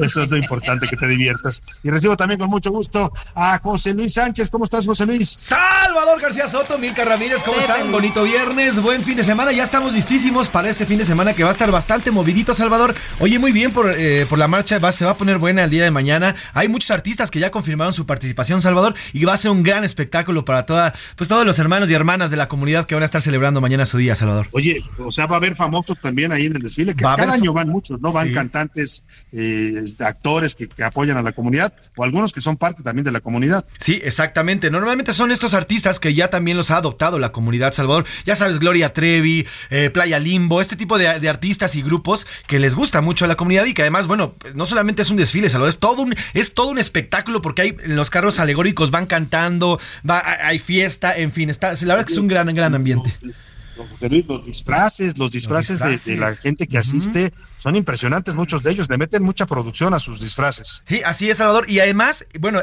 después, de, después del desfile, la Ciudad de México se convierte en toda una fiesta, porque recordemos que precisamente en el centro de la, de la capital está la mayor cantidad de, bars, de, bares y de antros para la comunidad. Entonces, se prepara prácticamente todo el primer cuadro de la, de la, de la capital para recibir justamente a estos hermanos y hermanas que mañana van a desfilar. Pues muy bien, eh, en un momento más le vamos a presentar todos los detalles de este de estas conmemoraciones del orgullo gay que van a tener lugar mañana. Bueno, todo el mes prácticamente se ha celebrado. Es común ya ver, José Luis Milca, a los eh, comercios, a las marcas, a eh, la ciudad misma con, con estas banderas del arco iris, pues reconociendo los derechos de la comunidad LGBT. En un momento más vamos a presentar una nota que le preparamos sobre estos festejos y este día tan importante que es una conmemoración, sí para celebrar, pero también para concientizar todavía. México todavía es un país que presenta crímenes de odio, discriminación, rechazo hacia las personas de la diversidad gay y es un tema que todavía es un pendiente en la agenda eh, social y pública del país. Por lo pronto, lancemos la pregunta porque llegó el momento de escuchar a nuestro público. Milka, José Luis, si les parece a la de tres, lanzamos la pregunta. Una, dos y... ¿Qué dice el público? muchos comentarios, Salvador, que tenemos por acá. Mira, nos hacen primero una denuncia, Salvador. Cristina Rivas, desde Tlalnepantla, en el Estado de México, dice: En la unidad de ex hacienda de en medio, en donde estamos sufriendo en estos momentos escasez de agua y un cobro excesivo por el servicio. Por favor, ayuda, nos dice por acá la señora Cristina Rivas, al servicio de agua, por favor, para que reanuden el servicio. Nos dicen. A ver, ¿cuál es la unidad donde está denunciando? Es la unidad ex hacienda de en medio en eh, Tlalnepantla, Estado de México. Tlalnepantla, Estado de México pues ahí está para la gente del sistema de aguas del Estado de México, por favor apoyen a estas personas, vayan pues a revisar, porque la verdad sí pasa, pasa que de pronto le llega a usted un recibo que le cobra el doble o el triple de lo que usted paga normalmente el consumo de agua sin que usted haya aumentado su consumo. A veces también hay que revisar las fugas que uno tiene, porque suele pasar que no se dé cuenta, pero por lo pronto pues ojalá los atienda el servicio de aguas del Estado de México, a ver si sacas el dato exactamente de cómo se llama la dependencia que se encarga de estos temas ahí en el Estado de México, José Luis. Sí, ahorita se los, se los comparto. Por lo pronto es el presidente municipal Marco Antonio Rodríguez Hurtado, este, quien está a cargo de este, de este, de este municipio. Y ahorita, ahorita también hacemos el llamado para aguas del Estado de México. Lo dice por acá, saludos Salvador. Eh, sobre el tema del agua, en estos momentos hay que cuidarla, hay que cuidarla en, en, cualquier momento, pero ahora con estos calores es cuando más la necesitamos y cuando más va a hacer falta. Saludos Salvador, siempre los escuchamos desde Tabasco, lo dicen por acá. Muchas gracias, saludos también para usted ya a Tabasco qué calorcito el de Tabasco, eh, Villahermosa, un calor muy húmedo y también la gente muy cálida allá en Tabasco. Nos dice por acá también el eh, señor Castañedo, nos dice, buenas tardes, Salvador, lo malo es que el presidente quiere tener su constitución, su propia corte, sus propios datos, es decir, quiere su propio México. Lo peor es que está dejando una escuela, muy mala escuela, para sus corcholatas. Saludos y magnífico programa, dice por acá.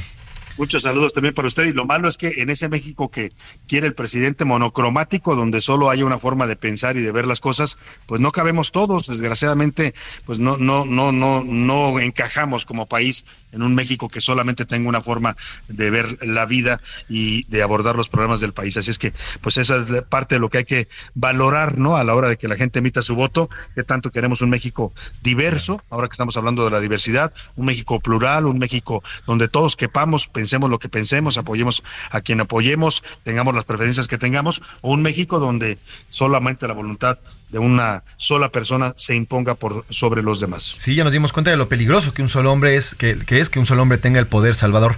Nos dicen por acá también eh, Enrique Castul desde Yucatán. Salvador, ahora que entonces la gente está yendo a más al sector privado que al sector público, ¿es posible entonces que ya nos quiten el pago de la cuota de seguro semanal o el seguro médico que pagamos al IMSS todos los meses como trabajadores y mejor, mejor que no los den y vamos y lo gastamos a, a lugares privados? Saludos, Salvador, me dice por acá. Oye, Qué interesante propuesta la que hace y tiene toda la razón. ¿eh? Yo decía hace un rato, muchos de los que vamos al sector eh, privado, que vamos a atendernos desde una farmacia hasta una clínica o a un hospital privado, pagando los enormes costos que significa Milka José Luis, pagamos también cuotas de seguro, nos las descuentan por ley me parece este tema interesante, no sé qué piensas tú, Milka, pues que empezáramos a poder elegir si queremos tener que nos descuenten el seguro o mejor nosotros nos encargamos de nuestros gastos médicos, ¿no?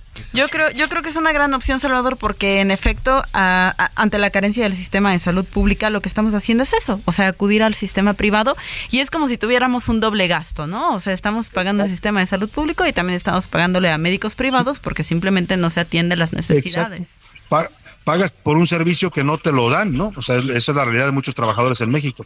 Es correcto, sí, exactamente. Así que yo, yo apoyo esa propuesta, es buena propuesta. Pues sí, a mí también me parece buena. Más mensajes, José Más mensajes por acá, me dicen Salvador. El, sobre todo los médicos y las enfermeras en los últimos dos años no solamente fueron maltratados, sino muchos corridos y cambiados incluso por doctores. Mi hija participaba o formaba parte de uno de los eh, hospitales de la Ciudad de México, fue despedida y en su lugar contrataron a amigos de amigos de los amigos de la 4T. Saludos, nos dice la señora Irma desde eh, Iztapalapa, aquí en la Ciudad de México. Buenas tardes, Salvador, nos dice por acá. Muchos saludos para usted. Nos dice también por acá, saludos Salvador. Sí, es cierto, ojalá baje el calor. Nos escribe interesante desde Tabasco. El calor por acá de Tabasco está horrible. Ya no aguanta, ya no hay clima que nos aguante, ni chelita que nos aguante. Saludos Salvador. Nos dice desde acá el señor Fabián. Buenas tardes. Los meteorólogos de la Conagua ya el fin de semana va a ser un poco más fresco, esperemos que se cumpla el pronóstico. En Twitter, ¿qué dice por lo pronto nuestra comunidad en arroba ese García Soto Milka? En Twitter sobre el fallo de la Suprema Corte de Justicia de la Nación respecto al plan B, el 7% dice que esto responde a conservadores, o sea, la respuesta de la Corte. El 70% dice que resolvieron como un poder independiente y el 23% dice que a López Obrador no le gusta el fracaso sobre el tema del Día del Orgullo Gay y las marchas en, las marchas de este fin de semana. El 23% dice que está de acuerdo que es una comunidad muy importante. El 56, 52% dice que no, que no están de acuerdo, que no hay motivo. Y el 25% dice que amor es amor. Y sobre el tema del calor que por fin se va a acabar, el 39% dice que no está prevenido para otra ola de calor. El 25% dice que sí, que ya está prevenido, que ya se surtió. Y el 36% dice que de plano debemos irnos preparando. Pues sí, yo coincido con estos últimos, hay que prepararse. Eh, José Luis Sánchez, más mensajitos rápidamente. Más mensajitos, uno que me encantó, Salvador, mira, fíjate, dice aquí la señora Rocío Alvarado. Buenas tardes, Salvador, yo tengo 67 años, mañana es mi primera marcha, voy a ir con mi hijo, que el año pasado por fin salió del closet y nos dice, voy a estar acompañándolo y voy a estar con él celebrando y nos dice, llamarte mucha fiesta y demás. Saludos. Felicidades, gracias a usted por, por ser madre. Miren, las madres y los padres, bueno, los padres a veces un poco más eh, por los estereotipos, pero los padres siempre van a terminar comprendiendo a sus hijos, pues sean como sean, no tengan la preferencia que sean, no, nunca van a dejar de ser sus hijos y qué bueno que usted va a apoyar a, su hijo que, como dice usted, finalmente salió del closet y va a estar marchando mañana con él. Eso es parte de lo que decía yo, José Luis, en esta marcha no solo va la gente de la comunidad, van también muchas familias, madres, padres de familia, hermanos, gente que, gente heterosexual que también va a apoyar los derechos de la comunidad. Y es que de eso se trata, Salvador, de unirnos como comunidad, no solamente señalarlos a esta comunidad que es la LGBTQ y demás y demás como una comunidad, sino que todos formamos parte de la misma comunidad. Claro, como bien lo dices, plurales en todos los sentidos, pero ese es el chiste, sumarlos, no dejarlos afuera como durante muchas décadas ha sido, ¿no? efectivamente. Pues muchas gracias a todos los que mandaron sus mensajes. En un momento más le doy la dinámica para que se vayan a ver, a ver, el teatro infantil. Por lo pronto, vamos a esta información que nos preparó Ricardo Romero, justamente sobre todo lo que significa este mes del orgullo gay y el Día Internacional del Orgullo Gay, que va a ser el próximo 28 de junio. El 28 de junio de 1969, la policía realizó una redada en Stonewall Inn, un bar gay ubicado en Greenwich Village, Nueva York. El operativo detonó una serie de disturbios que se prolongaron durante varios días.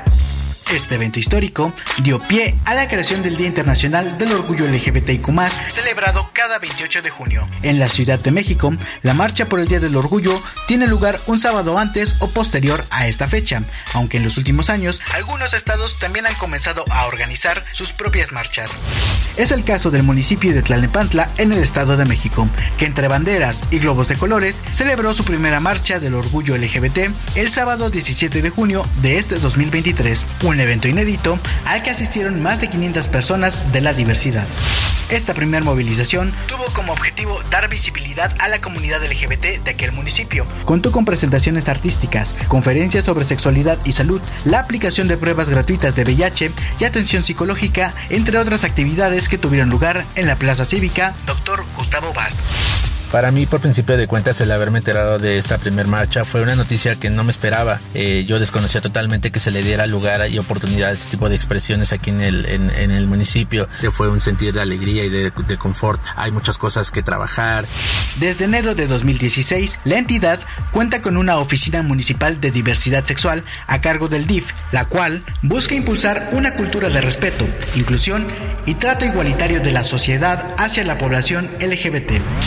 Sin embargo, ante la falta de espacios seguros para este sector, aún existe la necesidad de trasladarse a la capital del país para buscar lugares libres de discriminación, por lo que esta marcha significa un avance importante para la comunidad del municipio mexiquense.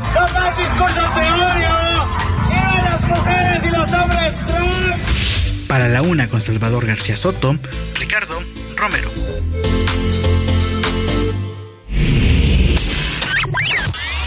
Último minuto en A la Una, con Salvador García Soto.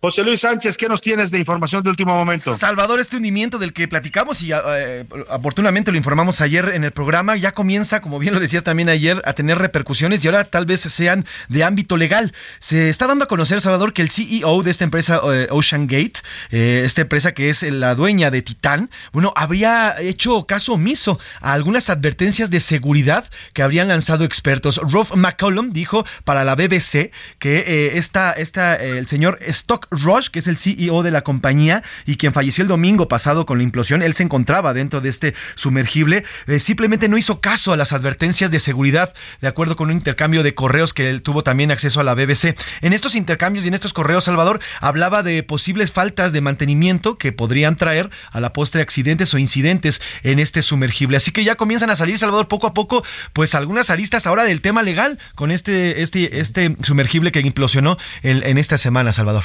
Sin duda, tendrá que haber responsabilidades, no la muerte de cinco personas que pagaron y además pagaron, ya decíamos, cuatro millones y medio de pesos cada una por viajar en este sumergible que les ofrecieron esta aventura extrema, pues eh, tendrá que haber sin duda eh, una investigación y deslindar responsabilidades por estas cinco muertes. Que además habla Salvador, muchas gracias, José Luis. Rapidísimo, la fibra de carbono que utilizaron no era del espesor correcto que se necesita para esas profundidades. Entonces pues también en estos evidentemente hubo esos temas. fallas y negligencias que tendrán que ser sancionados. Gracias, José Luis. Salvador. Vamos rápidamente a platicar de esto que ya le decía. Le vamos a hablar de un espectáculo para infantil, para niños ya sabe usted que hay uno, los niños en una etapa entre los dos y los seis, siete años les encanta mucho el tema de las granjas.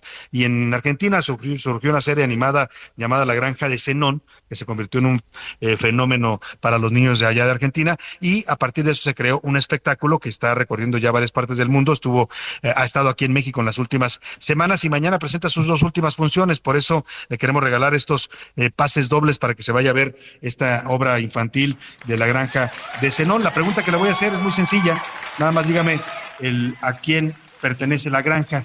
Ya le di la, casi la respuesta. 55 18 41 51 99 para que se vaya a ver con la familia esta eh, obra que se presenta en el Teatro Centenario de Coyoacán. Y hablo justamente, justamente para platicar de este espectáculo, hablo con Jesús López. Él es Hades, es la voz de la granja de Zenón. ¿Cómo estás, Jesús? Qué gusto saludarte. Muy buenas tardes. Buenas tardes, el gusto es mío, Salvador. Platícanos, Jesús, ¿qué va a ver la gente que mañana que se vaya a ver las dos últimas funciones de la granja de Zenón? Así es como dices, este fin de semana 24 de junio y domingo 25 de junio vamos a tener nuestras últimas fechas en CDMX del gran espectáculo original de la Granja de Zenón, en donde van a poder conocer a Bartolito, Zenón, el Lobo Beto, la Vaca Lola y todos nuestros amigos de la Granja de Zenón. Ah, la Vaca Lola. Claro, ahora esta granja, eh, digamos, busca un poco también eh, sensibilizar a los niños, eh, entiendo, sobre la importancia de respetar a los animales, algo que hoy está muy en boga, además, estos derechos que tienen también estos seres vivos, Jesús. Así es, hay muchos valores que se pueden aprender durante nuestro espectáculo, como la amistad, la honestidad, el compañerismo y muchos otros. Realmente es un espectáculo sumamente familiar en donde los niños aprenden bastantes valores y sobre la amistad. Oye Jesús, tú interpretas a Hades, que es la voz que va contándoles a los niños de estos personajes que aparecen en la granja de Zenón. Quiero que me, por favor, para despedirnos, nos hagas con esta voz de Hades la invitación a que la gente se vaya mañana a vernos al Teatro Centenario Coyoacán. ¿Te parece?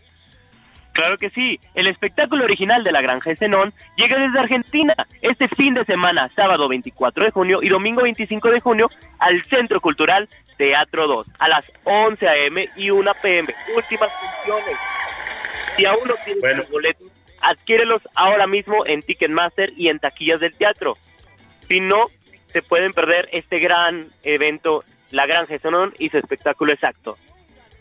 Bueno, ahí está la invitación de Hades para que se vaya usted con sus niños a ver estas últimas funciones de la Granja de Zenón en el Centro Cultural Teatro 2 y los pases que nosotros estamos regalando, que ya le di hace un rato la pregunta, que nos marque al 5518 41 51 99, son para la función del domingo, para que usted se organice y se vaya. Ya le diremos cómo puede recoger sus pases a los ganadores en un momento más. Por lo pronto nos vamos a ir a la pausa con música. Le agradezco mucho a Jesús, a Jesús López esta invitación que nos hace para nuestro público para ver la granja de Zenón este sábado y domingo. Oiga, y vamos rápidamente a la pausa con esta canción que se llama No tiene la culpa. La canta Romeo Santos, este joven dominicano que se ha vuelto un fenómeno en la música actual y cuenta la historia de un chico homosexual que tiene un padre muy rígido y una madre que lo apoya en todo, donde se explican las dificultades que se vive, bueno, que viven a veces los adolescentes que empiezan a descubrir su sexualidad y que se topan con el rechazo de sus propias familias. Vamos a la pausa y volvemos con unas para usted aquí en A la Una.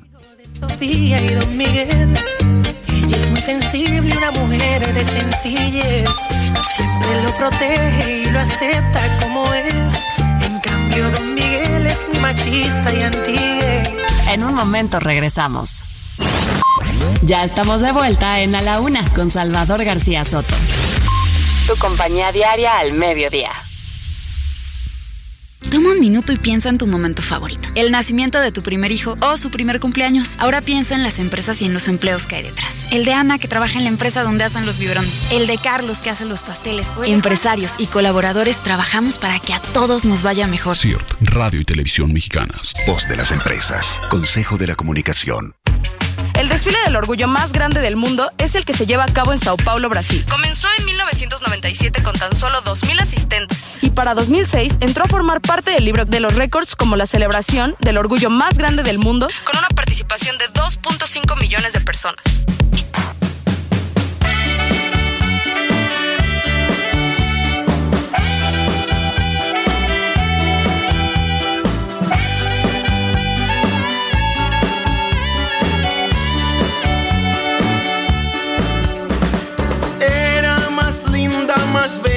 Que luna de octubre.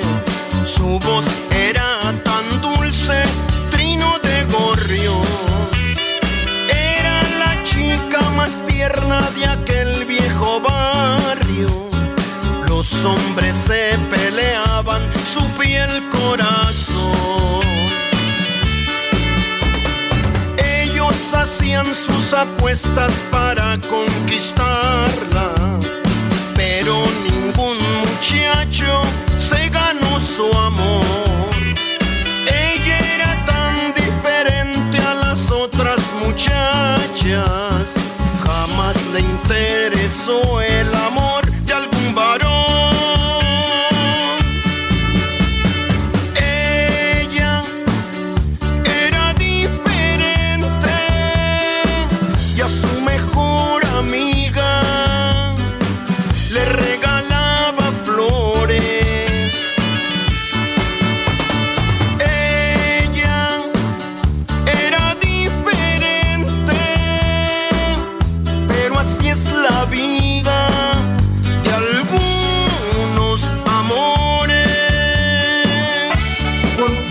tarde con 32 minutos. Estamos regresando de la pausa con esta canción que es muy peculiar porque no es común en la música regional mexicana escuchar canciones que hablan de la diversidad, de la diversidad sexual.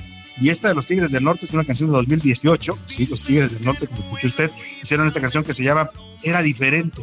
Es un ritmo eh, de cumbia o norteña o balada norteña, como se le quiera llamar. Hacen esta canción que habla de una chica, este, era lesbiana, pero era muy bonita y todos los hombres querían conquistarla ahí en su barrio. Todos los chicos se peleaban por conquistarla. Ninguno la conquistó porque ella era diferente, dicen los Tigres del Norte, y le regaba flores a su mejor amiga. Interesante escuchar este tipo de canciones y temáticas también ya en la música regional mexicana. Oigamos un poco más de los Tigres del Norte y era diferente y nos ligamos con el ojo público para continuar después con más para usted aquí en la Ella era diferente y a su mejor amiga le regalaba flores. A la una. Con Salvador García Soto. El ojo público.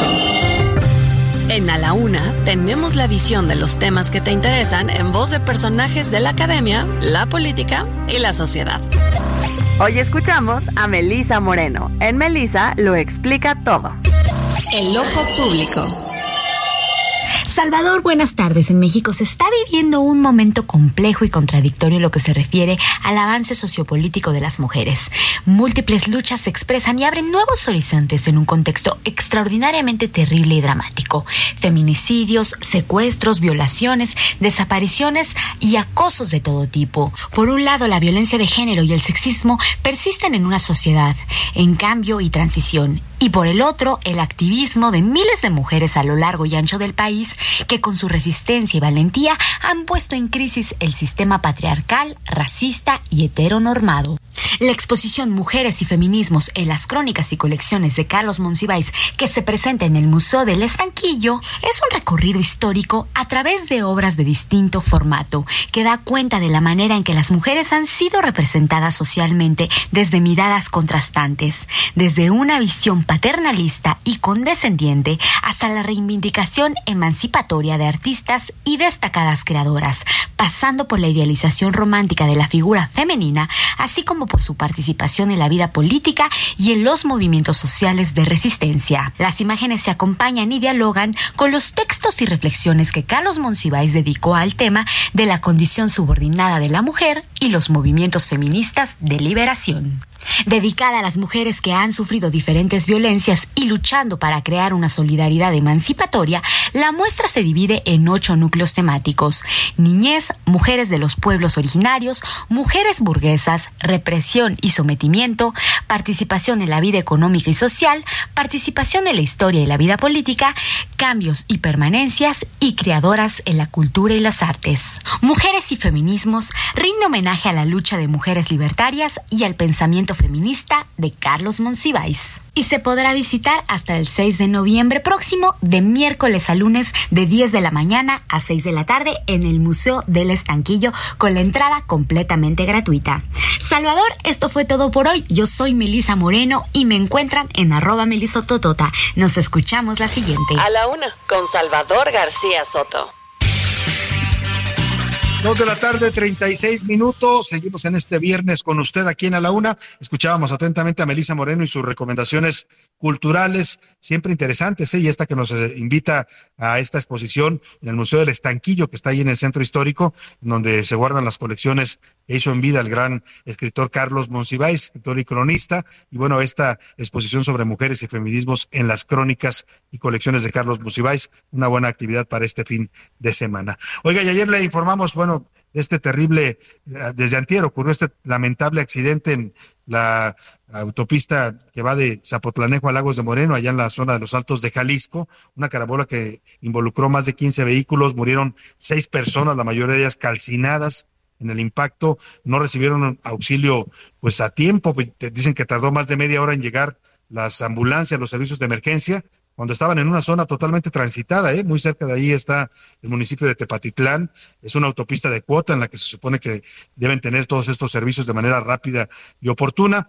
Eh, y bueno, a partir de esto nos eh, pusimos a cuestionar qué tanto seguridad nos dan las autopistas que pagamos tan caras en México. Esta nada más para que se dé una idea, usted cuesta un tramo de 194 kilómetros que va de Guadalajara a Lagos de Moreno, allá en el estado de Jalisco, 1.245 pesos paga la gente para recorrer 194 kilómetros. Sáquele usted la cuenta a cómo le sale el kilómetro y para que en un caso de un accidente lamentable como este, que primero se origina por un humo de un incendio que invade la carretera y pierden la visibilidad los conductores, y luego, pues la tardanza en rescatar y auxiliar a las víctimas. Vamos con Adriana Luna, nuestra corresponsal, que nos preparó este reporte especial sobre esta autopista y este accidente lamentablemente trágico.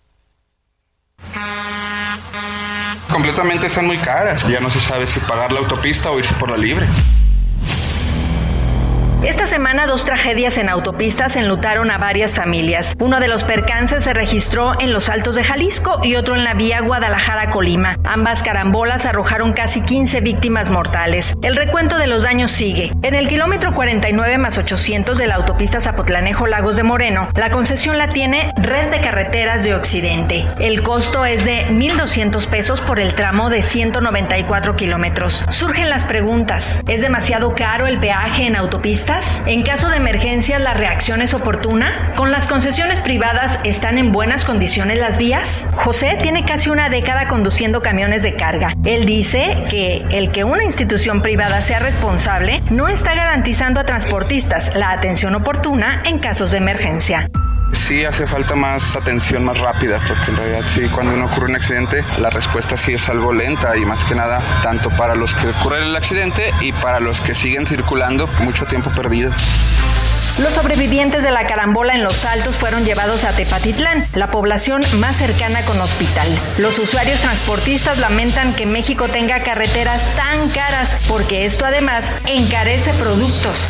En realidad sí es muy caro, más que nada el problema aquí es de que eleva mucho los costos de los productos que trasladamos. Es ahí donde se ve lo caro de los traslados por el hecho de lo caro de las carreteras. Para la una con Salvador García Soto desde Jalisco, Adriana Luna, Heraldo Radio. Bueno, pues ahí está, sería un buen tema también para preguntarle a nuestro público. El lunes vamos a preguntarles sobre esto, ¿no? ¿Qué, ¿Qué, tanto cree usted que vale la pena pagar una cuota tan alta que pagamos en varias autopistas en México para que a la hora que usted le pase un accidente, pues no lo auxilien a tiempo o se tarden en llegar los servicios de auxilio? A veces le acaba uno la gasolina y tardan también en aparecer los servicios de emergencia o simplemente la seguridad que tampoco nos la garantizan estos peajes tan altos que pagamos en México. Vamos a seguir de cerca el tema, un tema que por supuesto nos afecta y nos involucra a todos los que utilizamos las autopistas de cuota del país. Oiga, por lo pronto, si usted estaba muy agobiado por el calor, porque han sido días intensos, hablamos de temperaturas arriba de los 45 grados en estados como Sonora, Nuevo León, Tamaulipas, en el norte de México, aquí en la Ciudad de México 34, 33, 35 grados que para nosotros ya es mucho calor. En fin, toda la República prácticamente la ha pasado eh, pues agobiada con estos calores y luego los problemas que nos han traído, ¿no? Ayer hablábamos desde la escasez de hielo, que ya no encuentra uno hielo en ningún lado, hasta eh, los apagones, ¿no? La sobrecarga del sistema eléctrico, que lamentablemente nos damos cuenta que no tenemos un sistema eléctrico nacional pues muy, muy fuerte o estable, porque en cuanto sube poquito la, la demanda de luz, porque la gente le prendió al ventilador, al aire acondicionado, lo que podía para refrescarse, pues empezó a colapsar en distintas partes de la República, a pesar de que el presidente siempre negó que hubiera apagones, pero pues los documentamos en la realidad. En fin, que le platico todo esto porque, José Luis Sánchez, hay una buena noticia en cuanto al calor, platícanos. Hoy, Salvador, así es, eh, ya son 21 días, 21 días de calor y bueno, por fin podemos decir, ay, vamos a descansar, porque luego de estas 21 días el Servicio Meteorológico Nacional ya confirmó que este viernes se, termina por fin esta ola de calor provocada por un sistema anticiclónico que desde hace dos semanas comenzó a pegar en la República Mexicana y bueno, mientras tanto, hoy por lo menos hoy todavía va a haber temperaturas arriba de los 30 grados, por ejemplo aquí en la Ciudad de México, 12 de las 16 alcaldías están bajo alerta amarilla por eh, temperaturas por arriba de los 30 grados y mientras mientras tanto en Sonora, Nuevo León, Tamaulipas, sobre todo en la zona norte va a continuar el calor. La buena noticia, Salvador, es que van a venir lluvias. Por fin van a caer lluvias, empiezan ya a pronosticar lluvias en los próximos días, sobre todo en el centro y sur de la ciudad, de, perdón, de la República Mexicana. Así que bueno, pues se comienza a, ya a terminar esta onda de calor, pero bueno, pues la, la mala noticia es que el primero de julio nos llega la cuarta ola, Salvador.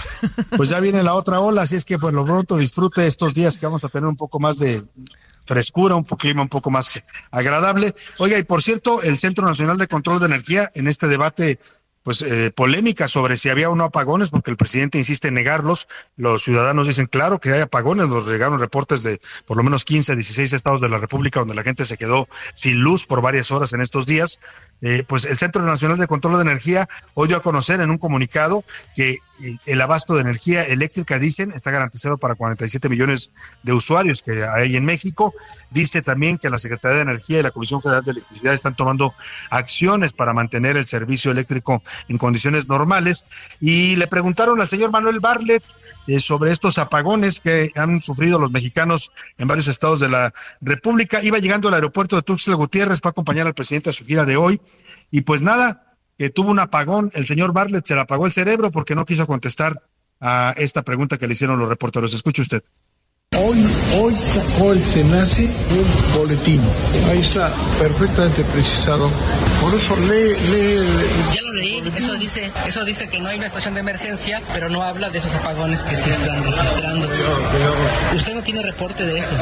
Ahí está dicho todo. Ya está dicho todo, dijo el señor Barlet, pues se le apagó, pero el cerebro no quiso hablar de lo que están padeciendo los mexicanos en cuanto a apagones y fallas en el servicio de energía eléctrica.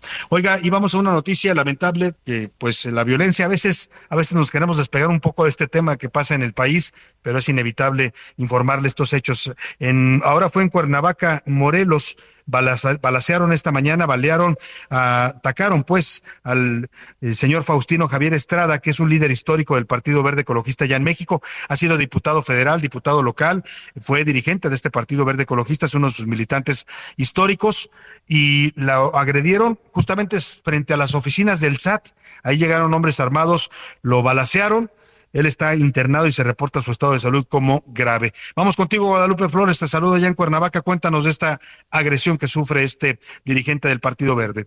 Gracias, Salvador. Así es, cerca de las 11 de la mañana de este viernes, Javier Estrada González, empresario, exdiputado y líder, líder del Partido Verde en Morelos, fue atacado a balazos por sujetos desconocidos quien a bordo de una motocicleta le dispararon en la cara y en el tórax, también en la mano, cuando eh, pues Estrada González descendía de su camioneta y se dirigía a las oficinas de el SAT en Cuernavaca, esto en Paseo Conquistador, en el norte de la ciudad. Incluso es una de las colonias de las avenidas más transitadas de la capital eh, del estado. Estrada González fue herido de gravedad y fue trasladado a un hospital público. Él se trasladaba en una camioneta Audi color blancas, placas 697 eh, eh, ZNT de la Ciudad de México. Y también, bueno, los eh, atacantes escaparon con dirección al norte de la ciudad, mientras una docena de policías acordonaron el área para realizar diligencias correspondientes. Su escolta de seguridad, pues nada pudo hacer para defender al empresario. la familia Estrada fue ya notificada de estos hechos y por fortuna su hermano Mario Estrada se encontraba en un evento empresarial, es dueño de un medio de comunicación de un periódico de Cuernavaca. También eh, comentarte que eh, se acordonó la zona por parte del eh, ejército mexicano y también de la Guardia Nacional. Sin embargo, hasta el momento se desconoce pues sobre el paradero de los responsables de este ataque. También comentarte que la información que se tiene es que se encuentra grave pues político Javier Estrada González. La información desde Cuernavaca, Morelos.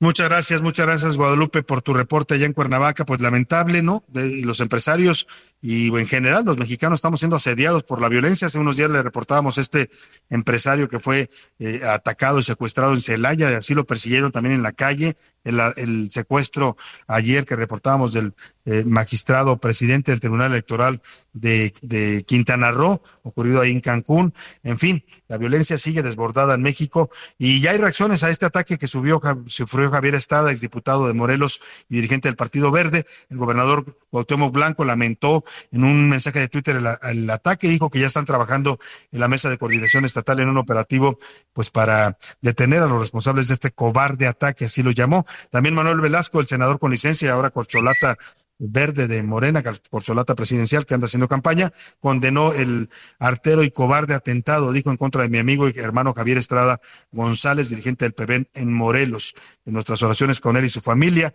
y un llamado enérgico hizo a las autoridades para que den con los responsables. Vaya, vaya situaciones de violencia en el país. Vámonos a los deportes. Ya anda por aquí el señor Oscar Mota. Los deportes en A la Una con Oscar Mota. Muy buenas tardes, ¿cómo estás? Mi querido Salvador García Soto, ¿cómo estás? Te mando un gran abrazo. Hoy un gran día para ganar. Tenemos un tema importantísimo ya que llegó un nuevo mexicano a la NBA. Escuchemos la llegada de Jaime Jaques Jr. a la Liga Profesional de Baloncesto en los Estados Unidos. With the 18th pick in the 2023 NBA Draft, the Miami Heat select Jaime Jaquez Jr. from UCLA. Ahí está, por supuesto, la llegada. Nos estaban diciendo que, por supuesto, con el pick número 18 en el draft del 2023 de la NBA, llega Jaime Jaques de UCLA, esta importante universidad. Y ojo, querido Salvador, amigos, porque llega al hit de Miami, que actualmente es el subcampeón de la NBA. Entonces llega un equipo importante, un equipo ya armado y seguramente estará aportando cosas interesantes. Jaime Jaques es apenas el segundo, el segundo eh, jugador de la NBA que llega eh, a México, bueno, que en este caso mexicano que llega a la NBA en 23 años. Primero lo hizo Eduardo Nájera en el año 2000 y apenas el cuarto mexicano que llega a través de esta vía. Eduardo Nájera en el 2000, como te había platicado, y además de Alberto Almanza y Manuel Raga. Sin embargo, Almanza y Raga, ellos no alcanzaron a debutar. Se convierte en el sexto mexicano en la liga porque además, eh, obviamente, recordar a Horacio Llamas, eh, recordar por supuesto a Gustavo Ayón, además de Jorge Gutiérrez y por supuesto Juan Toscano Anderson. También, querido Salvador, tengo que platicarte sobre el tema de este fin de semana porque se estará platicando con muchos temas deportivos, entre ellos los Juegos Centroamericanos. ¿Y qué crees? Tengo que informarte en este preciso instante que hace unos minutos cayó ya la primera medalla de México en los Juegos Centroamericanos. Les informo que Correcto, me quedo Salvador. el equipo femenil de tenis de mesa integrado por Clio Bárcenas, Yadira Silva, Aranza Cosío y Mónica Serraro lograron el bronce en los Juegos Centroamericanos del Caribe que inician oficialmente el día de hoy, pero las actividades ya eh, comenzaron hace algunas horas y bueno, con esto querido Salvador, pues ya ya tenemos la primera medalla. Oye, pues mucho éxito para la delegación mexicana, de los deportistas que nos están representando en estos Juegos Centroamericanos. Y qué buena noticia nos das, Oscar. Dos buenas noticias. Una, este mexicano Jaime Jaquez que llega a la NFL y va a jugar ya en este equipo de Miami. Y bueno, pues la primera medalla de oro en los Juegos Centroamericanos para México. Importantísimo lo que pueda lograr, por supuesto, Jaime Jaquez en la NBA, orgulloso obviamente de sus raíces. Y el lunes les informaremos, por supuesto, del partido México-Honduras y también de la guerra civil Diablos Tigres. Muchas gracias, Oscar Mota. Hoy un gran día para ganar. Buen fin de semana para Oscar Mota. Y vámonos rápidamente a escuchar a los curuleros de San Lázaro que le hicieron su canción de despedida, las exequias, el requiem para el plan B electoral de López Obrador. Como es tan importante que haya democracia, pues es probable que yo envíe un plan B. Imagínense cuántas notas van a haber el día primero. Ya hay una sentencia, la ley se respeta. Pobre plan B, no va. Ay, jueces y juezas, digan qué piensan. Pobre plan B, no va.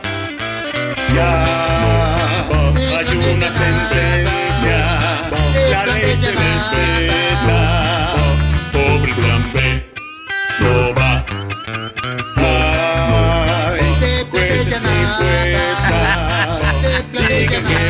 Piensan. Pobre plan B,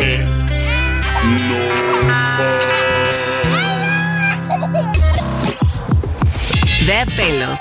Historias descabelladas con Mauricio Rugerio.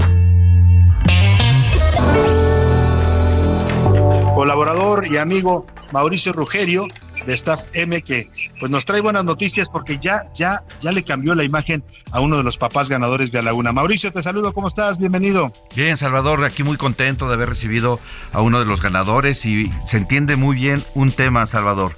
Eh, somos los que proveemos en casa y a veces la vida no nos da. Así es que uno de nuestros ganadores salía de viaje ayer, otro tiene una junta importante de trabajo, pero el señor Arturo fue y vamos a escuchar qué nos dijo. Vamos a escuchar a Arturo, porque efectivamente, como dice Mauricio, no es tan, fácil para los papás tomarse un tiempo. Para ellos, así de ocupados andan a veces los padres. Y bueno, dos de ellos no pudieron acudir todavía, lo van a dar más adelante. Por lo pronto, vamos a escuchar la historia de Arturo, que hoy estuvo con Mauricio Rugerio, salió transformado y muy contento. Escuchemos. ¿Y quién dice que no? ¿Por qué los hombres no? Es parte de nuestra vida, es nuestra imagen. Hagamos cosas diferentes, atrévete a cambiar, peínate diferente, deja de peinarte para atrás, diviértete también tú con tu cabello. Denos la oportunidad y cambia. Mauricio Rugerio. Una vez más, a la una con Salvador García Soto y Staff FM Lounge renovaron la imagen de tres padres de familia. Se trata de Juan Arturo Velasco, José Carlos Bolaños y Víctor Manuel Bonilla, todos ganadores de la segunda dinámica realizada con motivo del Día del Padre. Al llegar al estudio de Mauricio Rugerio, ubicado en la calle San Borja 1030, en la colonia del Valle, Juan Arturo Velasco se dijo emocionado. Pues la verdad me sentía un poco nervioso porque nunca había tenido una experiencia así. Entonces sí me animé porque era necesario el cambio para ver cómo es el otro yo nuevo que saldrá de aquí. Después de una consulta personalizada con Mauricio y un par de cortes, Juan Arturo consiguió su cambio de imagen, con el cual aseguró sentirse muy feliz. Realmente nunca había estado en un cambio de imagen. Pues me siento renovado. El cambio creo que me sienta bien. Espero poder volver a este lugar. Me trataron muy bien. Muchas gracias. Gracias a ustedes. Gracias a, a El Heraldo. Salvador, te agradezco mucho que me hayas ofrecido la oportunidad. Estoy muy contento con el cambio. Gracias. Mientras tanto, Staff M Lounge estará a la espera de José Carlos Bolaños y Víctor Manuel Bonilla, los otros dos ganadores que por cuestiones personales no pudieron presentarse en esta ocasión. Pero lo harán la próxima semana. Para la una con Salvador García Soto, Ricardo Romero. Bueno, Mauricio, qué historia. Salió contento José Arturo. Platícanos cómo lo viste y también nos vas a hablar de los cortes de pelo para el calor. Definitivamente el señor Arturo eh, tuvo una experiencia que le, que le sintió en su emoción. Dice casi con las lágrimas en los ojos, no pensé ganar. Y luego me comenta, sabes que a mí de niño me peinaba mi papá. Y resulta ser que lo peinaba con lim- limón y jitomate. Así es que... Como a muchos los peinaban de chiquitos de con niños. limón, ¿no? Exactamente. Y bueno, tuvo todo un cambio y la gente pregunta, ¿qué hacemos con el calor? Bueno, pues ahí está Peso Pluma, es un gran referente, Mulet. Y si se puede también, Salvador, las mujeres pueden hacer un corte que se llama undercut, que va totalmente corto en la nuca, a los lados, y eso hace que traigan su propio ventilador integrado en su corte de Claro. cabello. Cortes, cortes para refrescarnos. Y ya sabe usted, puede encontrar siempre a Mauricio Rugerio en Staff M. Búsquenlo en redes sociales, aparece así como Staff M y está ahí ubicado en la colonia del Valle. Mauricio, un abrazo, gracias Es como siempre placer. por tu generosidad. Un abrazo, bonita tarde. Un abrazo. Vámonos a despedir de usted, deseándole que pase un excelente fin de semana, excelente tarde. Gracias a nombre de todo este equipo. Aquí lo esperamos todos el lunes a la una. Por hoy termina A la Una con Salvador García Soto. El espacio que te escucha, acompaña e informa. A la Una con Salvador García Soto.